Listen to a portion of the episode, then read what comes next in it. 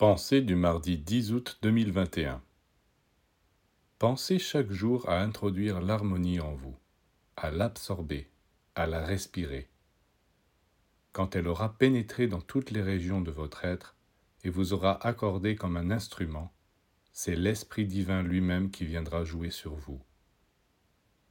L'harmonie est le résultat de l'union de l'intellect et du cœur, de l'âme et de l'esprit.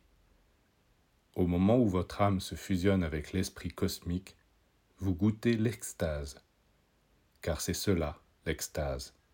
Cet éclair qui se produit au moment où l'âme humaine s'unit à l'esprit divin. Dans ce feu intense, cet embrasement, toutes les impuretés sont brûlées et vous êtes enfin dégagé, libre.